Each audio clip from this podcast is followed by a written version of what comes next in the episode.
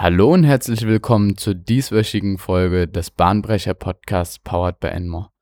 Was wir uns diese Woche näher betrachten, ist das Prototyping oder Rapid Prototyping, also das schnelle Entwickeln eines Prototypens. Der Bahnbrecher Podcast hilft dir dabei, eingefahrene Denkbahnen zu verlassen. Wir geben dir ein Rüstzeug in Form von Techniken, Methoden und Theorien an die Hand, um bahnbrechende Ideen zu entwickeln und diese in Innovationen zu verwandeln.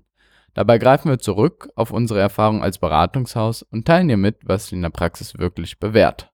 Nachdem man also in so einem klassischen Innovationsprozess die Aufgabe festgelegt hat, das Problem erstmal verstanden hat und den Kunden befragt hat, Ideen generiert hat, um dieses Problem zu lösen, geht es dann letzten Endes darum, einen Prototypen zu entwickeln, um testen zu können, ob die Idee valide ist. Und auch, um die Idee zu bewerten oder auch sich die Idee nochmal selbst zu erklären. Der Prototyp ist also nichts anderes als ein Probemodell mit sehr, sehr geringer Fidelity, also ein Low-Fee-Produkt mit geringer Treue sozusagen. Und diese geringe Treue bedeutet einfach, dass wir noch sehr, sehr weit vom finalen Produkt entfernt sind, aber trotzdem erste Möglichkeiten haben, um unsere Ideen und unsere Lösungen zu überprüfen. Der Prototyp ist also erstmal eine sehr, sehr einfache Umsetzung der Idee, der letzten Endes dafür verantwortlich ist, die Feasibility, also die Machbarkeit der Idee zu überprüfen. Wir wollen mit dem Prototyp nicht die Desirability und auch nicht die Viability prüfen, also ob das Ganze wirtschaftlich ist oder ob das Ganze vom Kunden gewollt ist, sondern mit dem Prototyp prüfen wir, ob das Ganze machbar ist und ob die Idee überhaupt umsetzbar ist, so wie wir sie uns vorgestellt haben. Selbstverständlich kann es sein, dass wir mit einem Prototypen auch in gewisser Weise die Desirability erfahren können, wenn wir den Prototypen einem Kunden in die Hand geben und er uns Feedback gibt. Aber ob der Markt dieses Produkt tatsächlich nachfragt, überprüfen wir damit nicht. Genauso können wir mit dem Prototyp, weil er sehr, sehr einfach gehalten ist und noch in der Regel relativ weit vom finalen Produkt und von den gegebenenfalls Materialien, die verwendet werden, entfernt sind, noch nicht wirklich überprüfen, ob das Ganze wirklich wirtschaftlich ist, was wir entwickeln.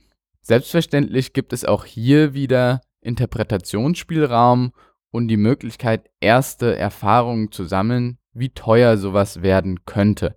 Beim Prototypen handelt es sich aber in der Regel um ein Teil, was einmal konstruiert wurde und noch relativ weit weg von der Serienfertigung ist und von der Seriennutzbarkeit und damit Möglichkeiten der Kostenersparnis nicht berücksichtigt werden. Im klassischen Sinne ist der Prototyp ein physisches Bauteil, was aus unterschiedlichen Herstellungsverfahren, die in der Regel relativ leicht umsetzbar sind, hergestellt wurde.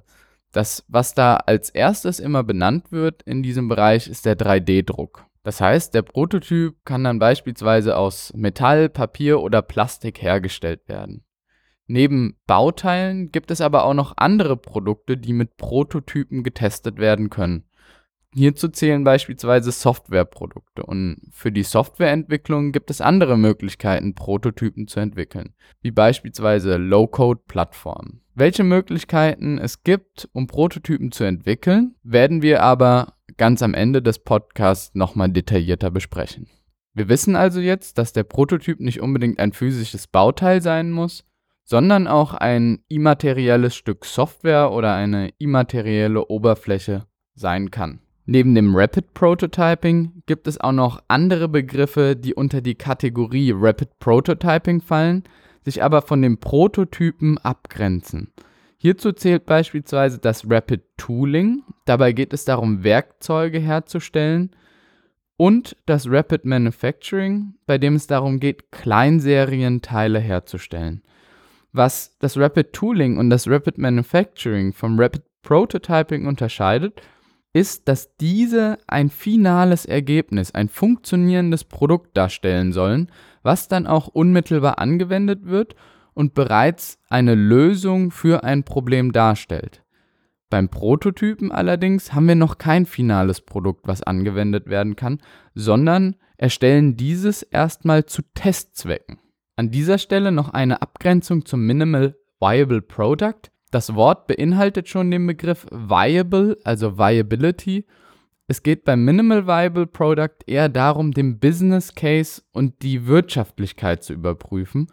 Und es handelt sich bereits um ein fertiges Produkt, was an den Kunden ausgeliefert werden kann. Es beinhaltet also die Grundkomponenten des finalen Produktes und überprüft diese auch in gewisser Weise, ist aber schon ein fertiges Produkt, was vom Kunden genutzt wird. Dahingehend ist der Prototyp eher, wie gesagt, auf die Feasibility, also die technische Machbarkeit und Umsetzbarkeit ausgelegt.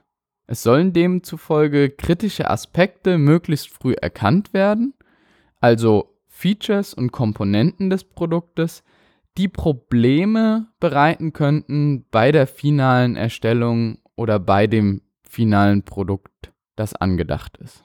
Prototypen können auch in unterschiedlicher Art und Weise hergestellt werden. So gibt es experimentelle Prototypen und evolutionäre Prototypen.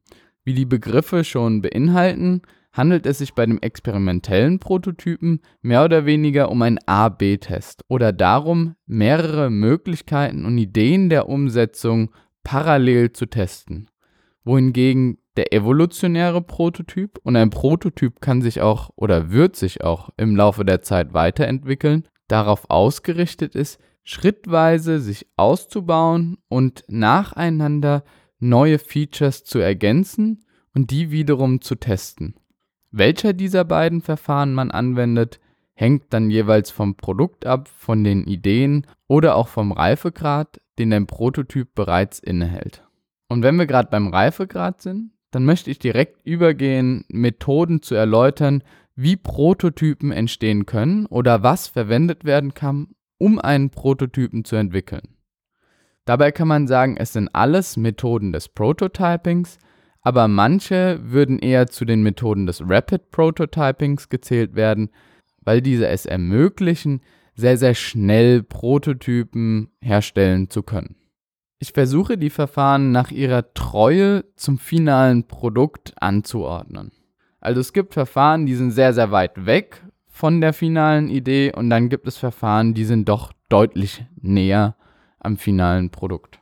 Eine erste Möglichkeit, um insbesondere das Erklären des Prototypens und der Idee zu forcieren, ist das sogenannte Storyboard. Für das Storyboard eignet sich eine Methode, die vom SAP App House entwickelt wurde und Scenes heißt.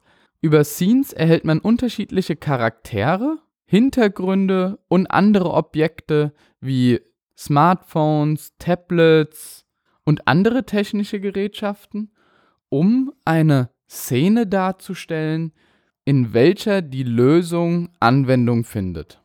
Und allein die Erstellung dieses Storyboards sorgt schon dafür, dass man sich in den User besser hineinversetzen kann und sein Problem besser verstehen kann. Hier sind wir also noch sehr, sehr, sehr weit weg vom Produkt versuchen uns also eher in die Situation hineinzuversetzen und zu erklären, warum die Lösung dann die sinnvolle Lösung ist. Was einem hier beispielsweise auffällt, und das ist aus einem tatsächlichen Praxisbeispiel herausgegriffen, bei der wir überlegt hatten, eine Sprachsteuerung für einen Maschinenbetreiber zu implementieren, dass die Maschine so laut ist und dass das Gerät dann Probleme hat, die Sprache und die Bedienung über die Sprache korrekt wahrzunehmen. Das Storyboard ermöglicht also einem, sich besser in die Situation hineinzuversetzen, bei der die jeweilige Lösung angewendet werden soll. Ein weiteres Verfahren, auch eher in die Richtung des Bewertens der Idee, ist die Verwendung von Lego Serious Play oder die komplementäre Lösung von Playmobil, Playmobil Pro. Neben diesen vorgefertigten Bausets gibt es aber auch frei zugängliche Möglichkeiten, ähnliche Prototypen zu bauen über Bastelmaterialien oder unter der Verwendung von Knete. Hierbei geht es eher darum, das Design des Produktes zu identifizieren und die groben Grundzüge zu veranschaulichen, die das endgültige Produkt und die die Idee innehält. Nun wird es etwas konkreter und gerade für Softwareprodukte eignet es sich erstmal eine Oberfläche zu erstellen, um zu validieren, ob die Oberfläche so sinnvoll ist und die Funktionen und die Ansichten für den User so Sinn machen. Hierfür kann im einfachsten Fall PowerPoint verwendet werden und, und ein sogenannter klickbarer Prototyp erstellt werden. Neben PowerPoint gibt es aber auch noch sehr spezialisierte Tools, die es ermöglichen, Oberflächen, also das UX-Design einer Software zu visualisieren. Die nächsten beiden Beispiele sind schon deutlich konkreter und orientieren sich schon viel, viel stärker am finalen Produkt, beinhalten damit auch detailliertere Features und umfangreichere Features als die vorherigen Beispiele und Verfahren. Das eine Verfahren ist, wie bereits benannt, der 3D-Druck, der insbesondere für Bauteile oftmals angewendet wird.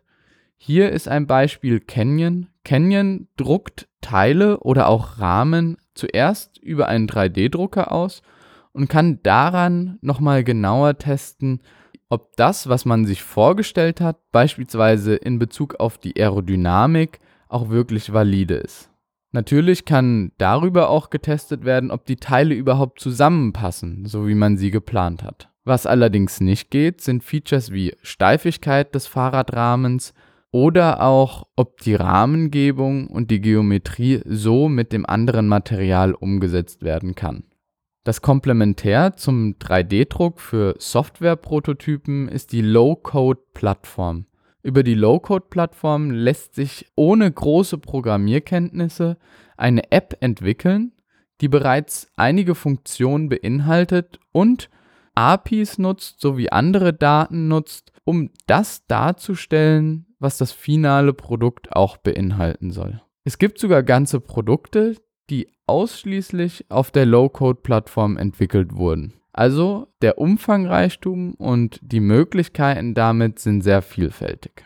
Letzten Endes bleibt mir nur zu sagen, dass man sich schrittweise an das finale Produkt annähern sollte und immer das Credo im Sinn behalten sollte, fail early und fail often.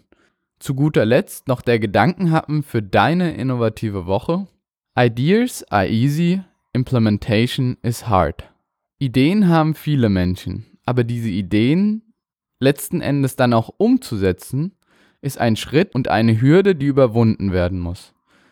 Um diesen Schritt möglichst leicht zu machen, sollte man auch mit einfachen Prototypen anfangen und einfachen Umsetzungsideen beginnen und sich schrittweise an die Komplexität des gesamten Produktes heranzutasten. Und genau hierbei können die unterschiedlichen Verfahren des Rapid Prototypings oder des Prototypings dienlich sein.